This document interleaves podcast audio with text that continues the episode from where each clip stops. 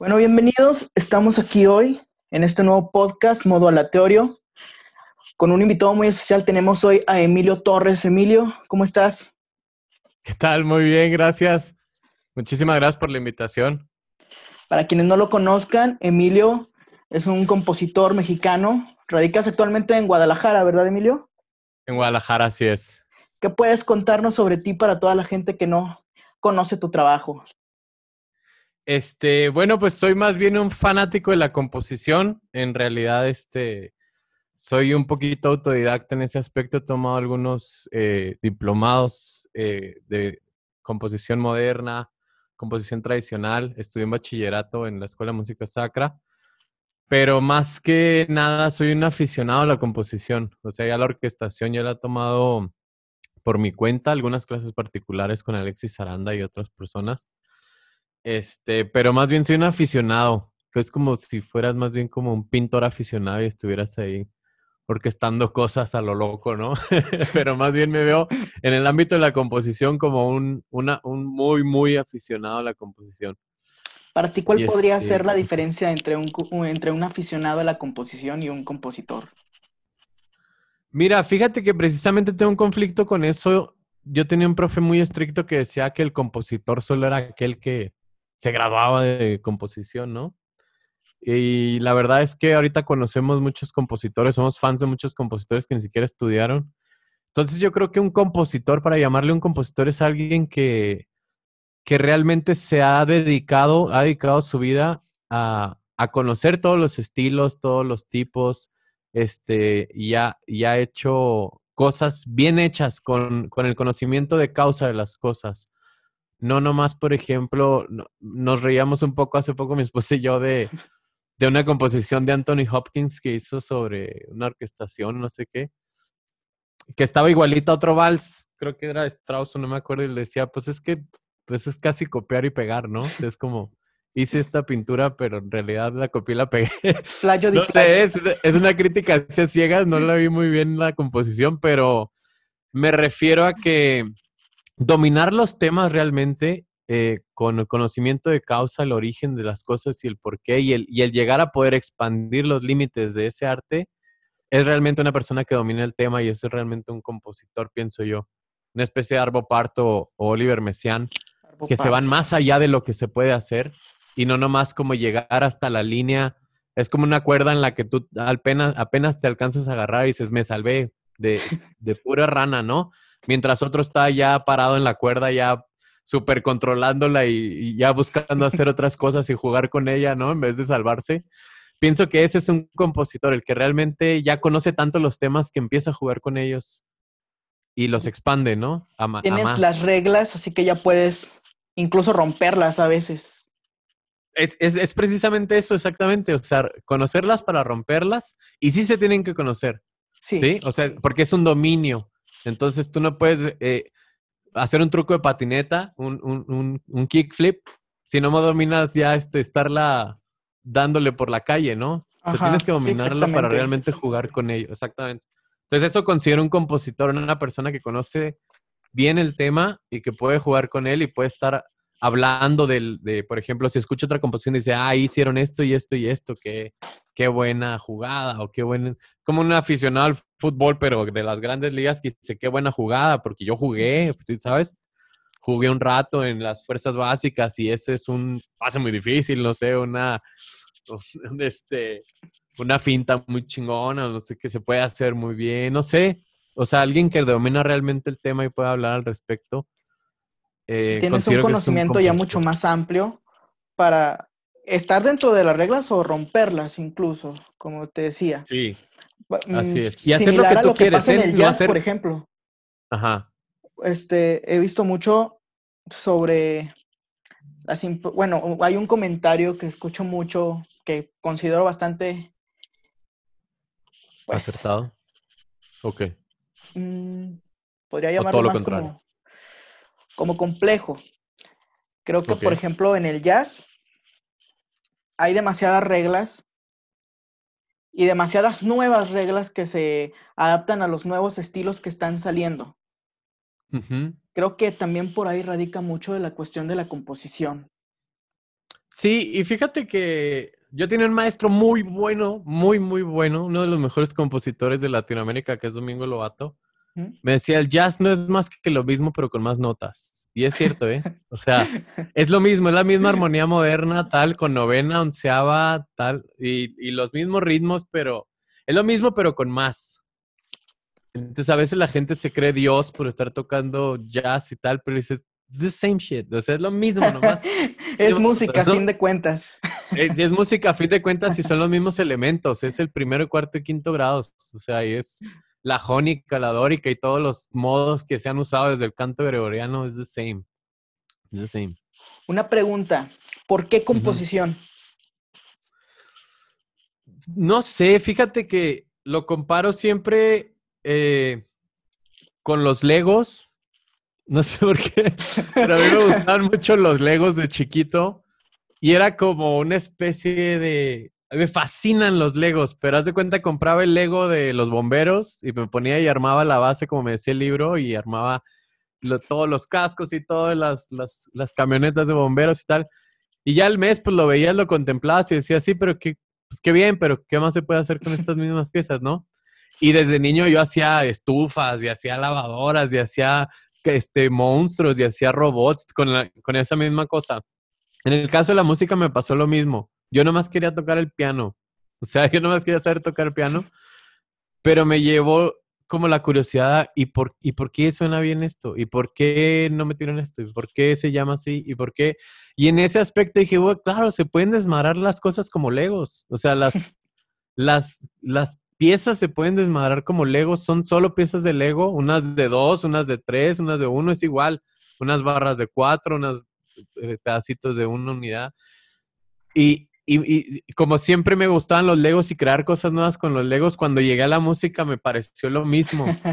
Este, sí, o sea, desmadrarlo y volverlo a armar de otra manera, con las mismas notas. O sea, tú puedes tener una canción de, de Radiohead o hasta una pieza de Debussy, la desarmas y si, si, pongo este arriba y este abajo y este lo cambio para acá. Y así empezaban todos realmente, ¿no? Desarmando a Bach, este, creas a un Haydn y un Mozart y desarmando un Mozart creas un Beethoven. Y... Entonces, eh, nada más me parecía intrigante y fascinante el poder crear de cero algo.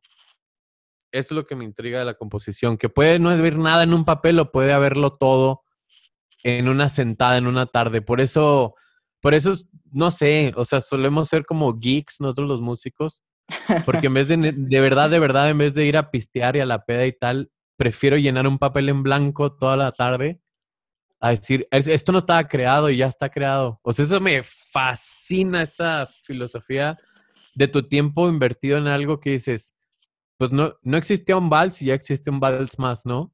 Por, por esta tarde que, que me puse a escribir en un lienzo en blanco. Entonces, es como atractivo, es como para un pintor un lienzo en blanco, es como que te jala, te jala y te dice, ven, ven, ven, aquí pinta algo muy. Ya me viste, píntame, ¿no? No había nada y ahora hay todo ahí. No había nada, exactamente. Entonces, para mí es como increíble que tengamos esa capacidad de, de tomar el tiempo para ver Netflix o para crear algo que no estaba creado. Eso me fascina, me fascina. Es la mejor inversión de tu tiempo, ¿no? Hasta pintar y todo, cualquier tipo de arte. Es, es no estaba y ya está, ¿no? Es como decorar tu casa, es como decorar, no sé, no, no estaba pintada, ya está pintada, no, no tiene luces, ya tiene luces, no tiene estudio, ya tiene estudio. Es nomás la inversión del tiempo y a mí me fascina, me fascinaba la, la, el mismo hecho de la labor del compositor de poder llegar al siguiente día con algo nuevo. O sea, y al mes decías, güey, en este mes me compuse 30 valses, malos o buenos, pero no estaban. o sea, no estaban. Existen ahora. Así es, malos o buenos. Entonces, eh, es una, me entré una afición, una, un magnetismo de, de ven y compón algo, este, a tener, tener algo que decir que no se puede decir con palabras, eso me fascina. O sea, yo estudio mucho, soy muy ah, fan de la filosofía y siempre estoy como leyendo, reflexionando sobre algunas cosas y normalmente no las puedes hablar, no puedes hablar con una persona pues que, quiere escuchar a la banda de limón en una, en una fiesta. sobre Hegel, ¿sabes? Entonces, este, lo sacas de alguna manera, lo sacas por la música y es la única manera, decía Beethoven, es la más alta de las filosofías, el arte, la música. Eh, y yo creo que hacer filosofía es llevar esa reflexión hacia, hacia algo material que se puede entender por todos, ¿no? Y no estamos divagando entre si Nietzsche, Hegel o, o Tomás de Aquino, no sé, cosas así. Ahorita que toca ese tema, me llega, me llega una, un, algo a la cabeza, que de hecho, desde hace rato lo saqué de un video de ustedes, de, un video de histeria. En el video que hablan sobre el reggaetón. Sí. Que hacen muchas comparaciones, cuestión lírica, musical, rítmica. ¿Qué opinas tú sobre que hay música para todo? Mira, para pensar, para bailar, para, para todo. Sí, es que, es que esa expresión, o sea, yo una vez me di un tiro con un señor en el Starbucks porque, porque le dije que, que, había estudiado canto gregoriano y me gustaba la banda. Y me dice, ¿cómo te puede gustar la banda si eres un músico estudiado? Estudiado. Ajá, le dije, es que es expresión del norte. O sea, uno habla lo que vive. Y cuando, si tú pones, tú pones un chavito de rancho, le pones las canciones de rancho, las baila, las llora, las grita, las... Se la pones a un niño, no sé, de, de Chicago, Nueva York, pues no le va a sonar a nada, ¿no? Pero para el otro es todo su mundo. O sea, es, es, todo su mundo. A mí me fascina la música ranchera, me gusta la música de Juan Gabriel, me fascina. Pero, eh, porque es una expresión para, para, para cada tipo de acción, para todo. O sea, no voy a poner música clásica ni arbo part para bailar, ¿sabes? O sea, para hacer una fiesta, para invitar a mis amigos. Es otro tipo de música. Mucho, mucho tiene que ver con lo que escribe Aaron Copland en su libro, que es muy básico, como de las, de las cosas básicas de la música que debes de saber, que se llaman, no me acuerdo cómo se llama, cómo escuchar la música, o no sé.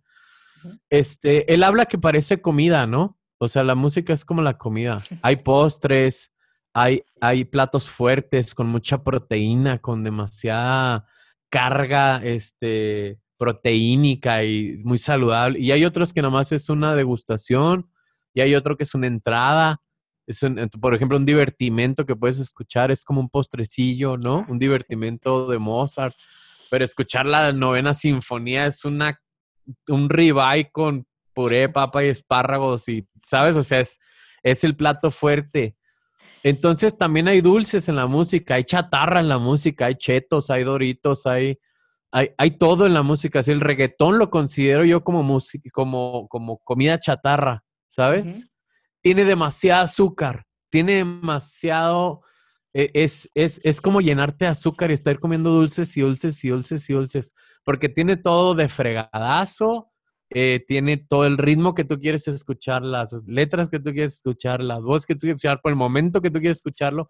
O sea, son unos chetos, son unos crujitos y estás come y come chatarra, pero, pero ponerte realmente a escuchar con, con oídos de verdad este, atentos, una quinta sinfonía de Beethoven, una, una pieza de Oliver Messiaen, requiere conocimiento, requiere cierto este, estar concentrado, estar en un momento, ¿no?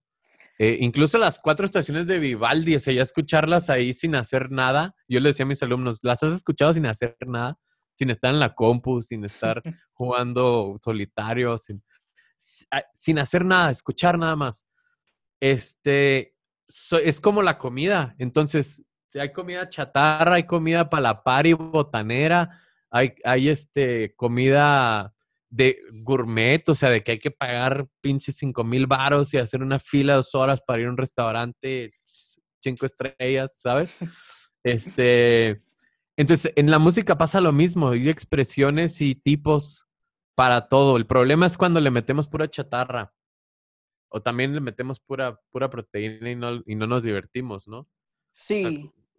Ah, ahorita que mencionas que le dices a tus alumnos que si se han parado alguna vez a escuchar una quinta sinfonía de Beethoven o algo así, hay un maestro, bueno, mi maestro de apreciación musical, Guillermo Guajardo, siempre menciona que es muy diferente el pararse a escuchar verdaderamente una pieza a oírla nada más. Que hay que darse, en especial con piezas que tienen tanta carga musical, que como dices, que son un ribeye. Hay que tomarse el tiempo para apreciarlas, para escucharlas bien, para notar algo que aunque ya la hayas escuchado cinco veces, no habías notado que esto estaba ahí, por qué estaba ahí. Eso me parece impresionante de la música. Y, escuchar lo que tiene que decir. Yo le decía a un amigo, este, que me decía, ¿cómo escucho la música clásica? Le dije, escúchala como dos personas peleándose. Así, literal. O sea, uno hace y el otro Entonces, en ese diálogo, que es un diálogo, o sea, lo decía Arvo Part muy bien, es, es, un, es una es un diálogo entre, él lo decía así, entre mis pecados y el perdón de Dios, ¿no? O sea, era como un uno, uno me levanta y luego yo me caigo y luego el otro lo levanta. siempre hay un diálogo. Ajá, siempre hay un diálogo como del el compositor consolándose con su propia música, ¿no? Este, y cuando escuchas ese diálogo, entiendes lo que quiso decir. ¿Has escuchado, bueno, sí, la patética de Beethoven, ¿no? Ah, sí. Que empieza ta tan ta tan y luego el otro tan, ta, tan, tan, y luego, papá, ta, tan, ta, tan. Así como, yo me imagino como una esposa que le dice, cálmate, el esposo, ¿no? Y el esposo está acá, ta, tan, ta, tan, y lo, y lo otro, trin, trin, trin. bien despacito acá, y el otro, tan, o sea, uno vuelto loco y el otro, este, tratando de calmarlo, ¿no? Entonces me imagino Beethoven las mismas alturas musicales. Exactamente, y la fuerza, la dinámica y todo cambia. Me imagino a Beethoven en el mismo en esa bipolaridad que pudiera haber tenido en un día, o sea, de está enojado y luego se pone a tocar el piano y luego se calma y luego llega alguien, un sobrino o algo y te, y te hace el día, ¿no? Y luego te llegan las cuentas y te enojas y luego, o sea, existe, existe ese día a día en una composición y puedes meterte realmente en el día de Beethoven, ¿sabes? En el día a día de Beethoven. Y eso me fascina, eso realmente habla, yo no me puedo meter en la, en la vida de Maluma, por más que diga acá, no, pues que hice esto y hice lo otro. Este, no me lo describe la música. ¿Quién es? ¿Qué piensa? ¿Qué opina? Tú puedes, tú puedes ver cómo era religioso, por ejemplo, Mozart, que era juguetón y todos los disparates que se aventaba y todo, pero su requiem al final te habla de una persona que está profundamente conectada con algo con alguna esperanza más allá, ¿sabes? Por más que te digan, puede ser así o eras a sus biógrafos, la música te lo dice. En el mismo Requiem, ahorita que mencionabas la patética, hay un diálogo que me parece increíble, que es cuando está, que son las voces altas diciendo, sálvame. Sí, sí, sí. es en salva. salva. Se me hace muy similar a eso de la patética. Sí, ajá, estás así metiéndote en una, en una conversación y estás bueno, lo que Mozart refleja ahí, el, la, la petición de piedad, de salvación, es... Sí. Y en las últimas notas agudas, o sea, cuando se cansa... Que hace arribititita, haciendo el filo del último suplicio, ¿sabes? No está demandando nada, no lo está exigiendo, ese es, eso es lo que tiene. O sea, si fueran notas graves, si dijera, sálvame, si es una orden. Pero en este está así el vato ya enfermo y suplicante, o sea, no hay nada más suplicante que estas voces arribísimas, así como ya, mi último aliento está escrito aquí, ¿sabes? Y eso es lo que puedes leer en la música clásica. Por eso me fascina y la composición. Tú abstraes eso y dices, bueno, este, ya, ya, ya entiendo ahora que estas voces suenan suplicantes y ahora yo voy a hacer una súplica a esto, ¿no? No sé, es increíble cómo puedes llegar a conocer, creo yo, el pensamiento de un compositor en su, en su mera música. Pero tienes que escucharlo como un buen amigo. Cuando un buen, buen amigo viene y te dice, dame un consejo o está triste o tal, más bien él viene y te platica, pero tú no estás ávido de darle un consejo, ¿no? O sea, no te platica y dice, mira, lo que tienes que hacer, güey, es, no, escucha, escúchalo, escúchalo. O sea, hay veces que nomás necesita que lo escuchen a uno, ¿no? No que le digan qué hacer, ni que le digan qué está mal o qué está bien. nada más que escuchen, ¿sabes? Entonces eso es lo que pasa con un compositor. Un compositor está solo encerrado en su casa y en el bosque y es escuchado realmente. Nosotros somos los que escuchamos sus, sus quejas, sus tristezas, sus alegrías. Ajá, y nos hacemos afines empáticos a ello, ¿no? Y hablando de compositores, ¿qué tiene que decir como compositor Emilio Torres en los diálogos para México? Mm. Diálogos sobre México diálogos, fue una... Diálogos sobre México, perdón. Sí, no te preocupes, no te preocupes, está, está raro el, el título. Es, es, una composición que hice para un pintor que se llama Alejandro Zafa. Es un este, artista gráfico que hacía unas ilustraciones sobre México y la violencia que había en México. Entonces dibujaba a Francisco y Madero cuasi muertos, así con, con ojeras y una cruz en la frente, y como una, una cuestión muy oscura sobre México.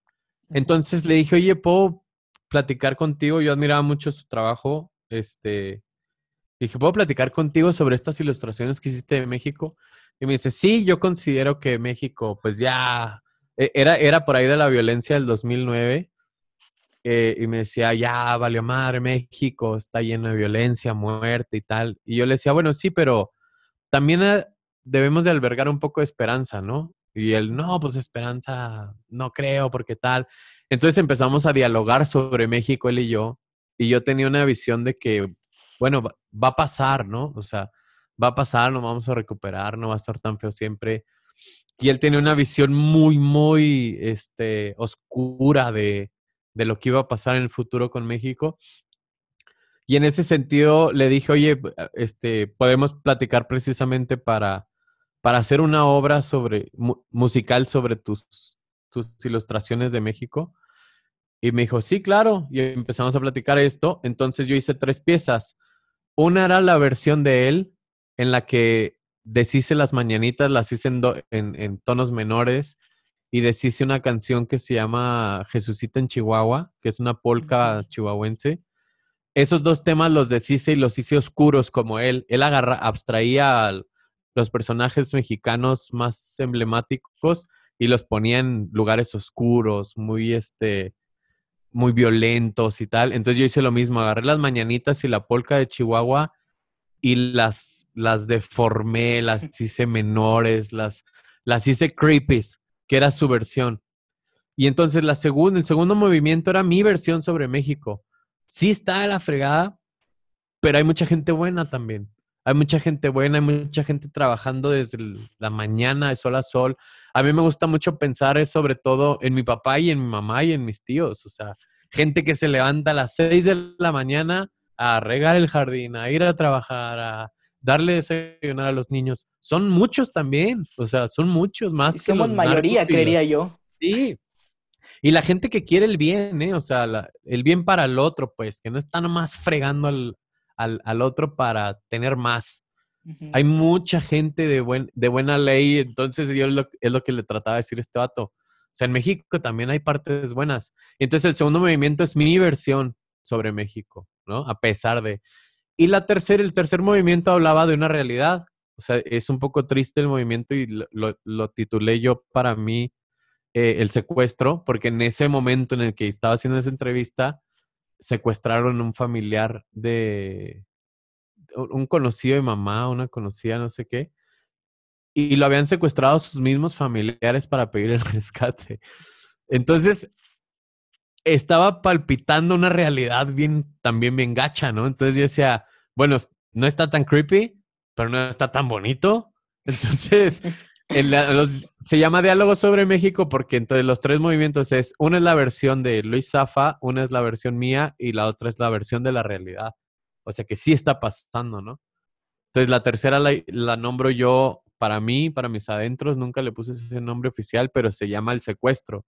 O sea, de sí estaban secuestrando un chorro de gente, estaban pidiendo rescates, estaban extorsionando. O sea, sí es real, ¿no? Tampoco es que yo sea un estúpido eh, optimista, ah, ciego de que todo está bien. Es una realidad. Entonces, por eso se llama Diálogo sobre México y por eso abstraje los temas como Luis Zafa lo había hecho, abstraje los temas más emblemáticos de México. En este caso agarré uno de mi tierra, que es de Chihuahua, que yo bailé ese bailable de niño, de la polka, de la Jesucita en Chihuahua se llama.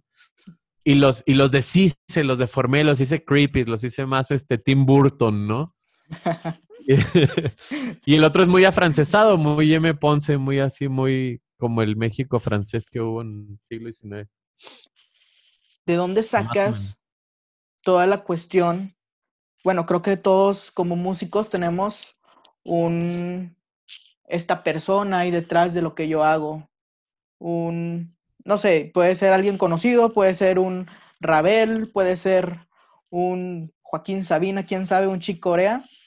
¿Quiénes son para ti ese, yo quiero hacer algo así? Yo quiero crear algo así. Como un goal, así un vato, un role model. Este, fíjate, tengo, tengo dos. Yo creo que soy este, eh, estoy partido ahí. Yo sigo mucho Arvo Part, número uno. O sea, sí quisiera hacer música como él, pero, pero no tanto. O sea, ya llegas a un punto en la madurez en la que dices, sí, va, o sea, sí, sí, me gusta mucho por ahí, por ese lado, pero más bien por el lado del canto gregoriano. A mí me fascina cómo ¿Cómo puedes llegar a conocer más cosas por el canto gregoriano? El canto gregoriano te puede ayudar a componer nuevas cosas. Tiene, tiene muchísimas cosas que la gente no conoce. Tiene letras rítmicas, tiene letras de acelerandos, tiene letras de crescendos, que son parte de la paleografía, ¿no? Que se ha descubierto desde los años 70 para acá. No es un canto como el que todo el mundo conoce, como de. De hecho, como estaba subordinada la palabra, era más rápido.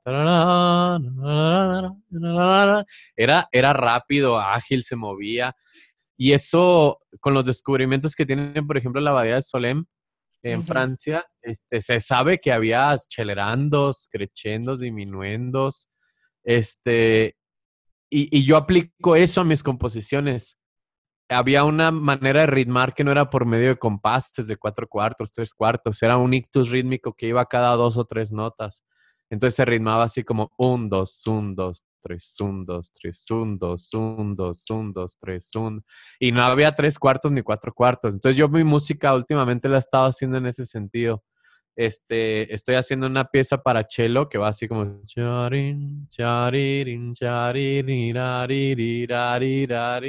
pero no tiene en realidad ni tempo ni nada.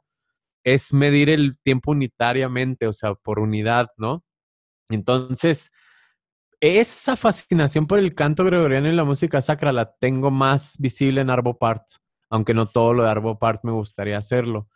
Ese es un, un, modelo para mí a seguir y el otro es totalmente ajeno, que sería Alan Menken, el compositor de, de Disney, de, del Jorobado de Notre Dame, de La ah. Sirenita, de Aladdin, de eso, a mí el teatro me fascina, la música para teatro me fascina. Entonces, sería un role model totalmente contrario, ¿no? Por un lado, música sacra súper minimalista y por el otro lado, Disney, ¿sabes? O sea, me fascina la música del Jorobado de Notre Dame. Me encanta desde niño. Y eso quería hacer desde niño, o sea, como ese tipo de música, ¿no? Entonces yo creo que no me he metido más a los musicales porque hay muy poco trabajo, dinero en ese medio, no puedes subsistir, ¿sabes? Este, y me he metido muy poco. Y, pero en realidad son mis dos modelos. Me gustaría hacer muchos musicales y me gustaría también mi parte clásica de mí sería más, más Oliver Messiaen, arbopartiana, ¿no? Sí, de, de, hecho, justo te iba a preguntar si has compuesto algo para teatro musical o algo por el estilo. Sí, compuse una, una especie de musical que me pidieron para la Universidad Panamericana aquí, estuvo chido. Fue mi primer como este, experiencia con ello. El musical que compuse con Chumel, que, que no ha salido, pero que estamos ahí, este, ya lo terminamos falta meterlo a taller y todo eso, que está increíblemente bueno. Y estoy componiendo yo otros, este, para mí, ¿no? O sea, en realidad es que no hay ni gente que quiera promoverlos ni quiera meterse en ese negocio. Yo los hago porque me fascinan y sé que algún día se van a tocar Como decíamos ahorita, porque antes no había nada en la hoja y ahora ya está. Exactamente, exactamente, literal. O sea, escribir historias e historias e historias e historias. Este, contadas con música. Me gustan mucho los oratorios, que eran como la versión sacra de la ópera. Este, y de ahí me pasé a los musicales porque también tengo mucho sentido del humor. Me fascina la comedia.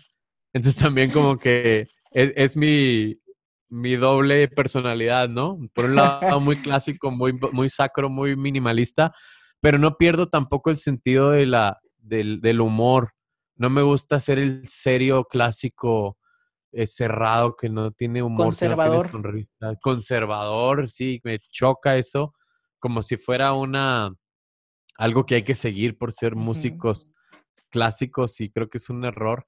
Sí me gustan las reglas que hay, por ejemplo, me choca que la gente vaya y diga, ah, es que yo sí quiero grito en el Teatro de Gollado o en Bellas Artes, en, en plena sinfonía de Beethoven. Eso sí me chocan esas nuevas tendencias que hay de pensamiento que hay. Me gusta mucho guardar el respeto del, del recinto por las demás personas, por la música, por la historia. Se me hace una cosa elegante. Y a las obras que se están presentando, porque a fin de cuentas. Claro es el trabajo de una, que un autor ya hizo. Lo mínimo que hay que hacer es respetarlo, creo yo. Y de, y de, muchos, o sea, de los editores, de la gente que lo conservó, de la gente que lo llevó hasta ahí, del, del hasta el conserje que limpia en, el teatro, ¿sabes? O sea, por respeto a todos, todos pusieron para eh, su trabajo bien hecho, bonito, limpio, tal, para que llegaras a presentarte ahí. Y, y sí le, yo sí soy partidario de un debido respeto y, y, etiqueta bonita, pero de eso a tener cara seria, larga, no tener sentido del humor con respecto a la misma música, se me hace absurdo. O sea, un, absurdo. ¿No? Sí, definitivamente. Porque nadie lo tuvo, ni, ni Mozart. O sea, Mozart hacía sus divertimentos para morirse de la risa. Mozart tiene hasta unos títulos en las piezas que. sí, sí, sí. Que son hilarantes. Así es, sí, sí, sí. Entonces es, es, es el ser humano, o sea, es, tu personalidad, no tienes por qué convertirte en el hombre clásico. Eres tú, o sea, si tú tienes sentido del humor, sé tú, ¿sabes? Pero no llegar a faltarle el respeto a los demás, eso sí. definitivamente. Antes de terminar, Emilio, este, para ti, ¿qué tiene, cuál es la importancia de crear, de ser creativo? La para ti como persona. Ajá, de ser creativo. Pues no sé, fíjate que yo creo que es el mayor sentido de la vida que puedo tener. Llegar y generar algo, ¿no? O sea, es, es precisamente la diferencia entre pasar por aquí y pasar de largo, ¿no? Este, pero puede ser creativo en muchos aspectos. Eh, puede ser creativo para dejar huella, para dejar una, un, mejor mundo el que te encontraste y no cambiar el mundo como utópicamente, sino cambiar tu realidad, tu entorno. Este, yo, por ejemplo, tengo, no es para aplaudirme a mí mismo, pero es para dar ideas de cosas bonitas. Yo a mis, a mis alumnos de solfeo todos los invitaba a un comedor de indigentes inmigrantes cada semana. Todos mis alumnos de solfeo tenían que pasar por ahí, ¿sabes? Este, y era una cuestión de güey, este, vamos, estamos cambiando el mundo con música y con lo que tú quieras, pero, pero hay maneras creativas para cambiarlo realmente, la gente que lo necesita, la gente que lo está pidiendo, a la gente que, que no nació con las mismas oportunidades, que necesita solo una chance para comer hoy y puede recibir un trabajo.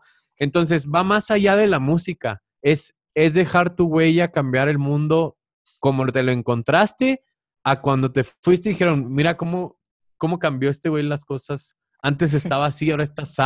Su colonia, su condominio, su casa, su relación.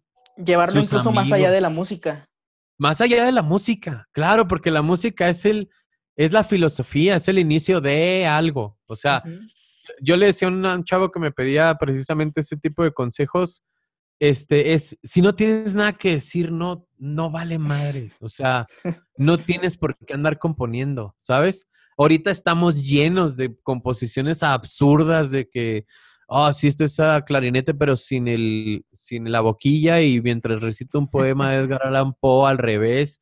Y, o sea, dices, dude, ¿really? O sea, ¿qué quieres decir? Si no quieres decir, no agarres el micro, ¿sabes? No tengo nada que decir, pero tengo mucho concepto. Sí, y eso y esa es la pelea, el concepto y el tener un nombre y el hacerme un, de un nombre. Pero realmente la gente por eso está escuchando reggaetón, porque sí les dice algo para su día a día, sí tienen algo que decir, estupideces, pero las dicen, ¿sabes? Y, y, y tú realmente no estás diciendo nada, estás queriendo tener una, una postura en un lugar como de, sí, estudié composición en el conservatorio. De... ¿Y qué? No tienes nada que aportar, no tienes nada que decir, no lees, no te informas, no ayudas a los demás, no, no escuchas historias de otras personas, te valen. Entonces, al nosotros ser receptivos, escuchar y querer cambiar, este, abstraemos historias y las podemos contar y las podemos hacer a la gente consciente de ese tipo de cosas, ¿no? Exactamente. Bueno, pues, algo así. Pues muchas gracias por compartir con nosotros. Eres el primer invitado aquí y de verdad que es un gusto tenerte aquí hoy con conmigo, con nosotros, pues con todo lo que nos escuchen. Muchísimas gracias a ti. Te deseo la mayor de las suertes en este en esta nueva etapa de, este podcast. Este, y ahí me mandas a ver qué rollo. Cuando quieras, este, podemos hablar de nuevo de lo que tú quieras. Aquí estamos. Sí, de verdad lo disfruté mucho la plática. Yo también. Muchísimas gracias por la invitación. Que se haga más seguido. Sí, estaría buenísimo. Lugares Órale. podamos seguirte. Fíjate que eh, quería hacerte el anuncio de, voy a abrir una página de música clásica que se llama Classic Lab, como L-A-B, como laboratorio, classiclab.mx. Es una especie de blog, pero lo hice, lo volví página por por practicidad, meter videos y todo eso. Y ahí precisamente voy a debutar con una entrevista a Alexis Aranda. Tengo un artículo sobre la semiología gregoriana. Eh, va a haber artículos, humor, va a haber este, clases, va a haber cursos. Este, y pues nada más que me sirva de anuncio que los que quieran y es, es un poquito volver al, al, leer, ¿no? O sea, ya no, no lo quería hacer como ni podcast ni YouTube, quería como volver al, pues agárrate un ratito un cafecito y léete un artículo, ¿no? Como esa ricura de, de, las cosas. Y, ajá, de lo natural de que es leer una página, ¿no? La idea es abarcar todo, o sea, que si tú eres un pianista que está estudiando ahí en Veracruz, puedas escribir un artículo sobre lo que piensas de la música clásica, ¿no? Entonces se pueden mandar artículos si los colgamos. Entonces, ahí, síganme ahí en Instagram, Emilio Torres Cero creo que cero. sí, ya me pueden seguir. cero. creo que es bueno, Emilio, muchas gracias por estar hoy aquí. Muchas gracias a todos los que nos hayan escuchado. Y gracias. los esperamos en el próximo programa. Emilio Torres aquí con ustedes. Gracias, muchísima suerte y no dejen de escuchar este tipo de podcast, muchachos. Les van a ayudar mucho. Dale, nos vemos. Nos vemos. Bye. Bye.